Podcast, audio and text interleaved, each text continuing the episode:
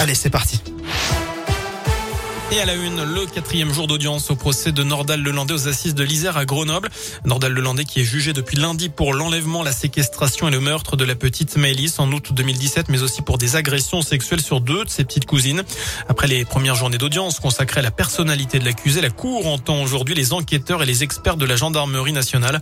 Le directeur d'enquête est notamment revenu sur la soirée durant laquelle la petite fille a disparu.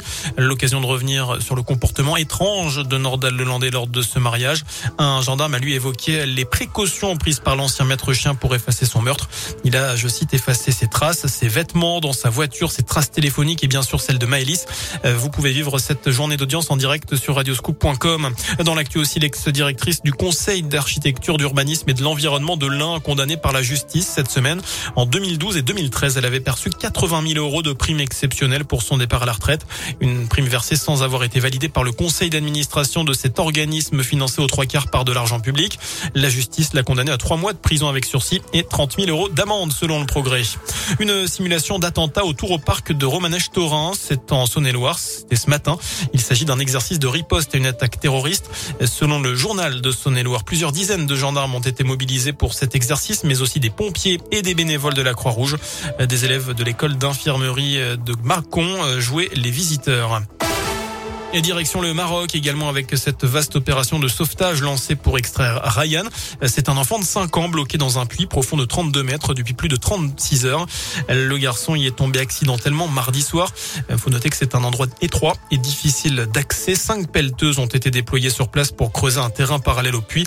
Cet accident suscite l'émoi sur les réseaux sociaux. Le hashtag Sauver Ryan en arabe figure aujourd'hui parmi les principales tendances Twitter. Les stations de sport d'hiver ont le sourire. Elles ont enregistré une forte hausse des réserves pour les quatre semaines de vacances d'hiver qui commencent demain soir pour la zone B. Chez nous, ce sera dans huit jours. Elle prévoit en tout cas un taux d'occupation de 82% contre moins de 80 sur la même période avant la crise sanitaire. Les sports d'hiver, justement, avec le coup d'envoi des JO de Pékin pour les Français, notamment les Françaises engagées en ski de boss, avec Perrine Lafont, championne olympique en titre. Elle s'est qualifiée pour la grande finale de dimanche. Pour rappel, la cérémonie d'ouverture aura lieu demain. Et puis en rugby, on suivra ce soir à 19h la réception d'Aurillac pour l'USB à Verchères.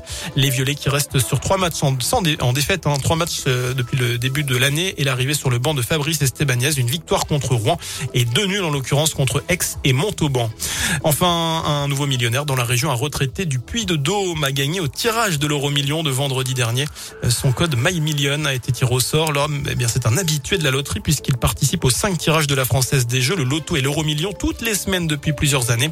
Je vous rappelle qu'il y a un méga jackpot demain, l'euro million avec 130 millions d'euros à gagner. Voilà pour l'essentiel de l'actu. Merci.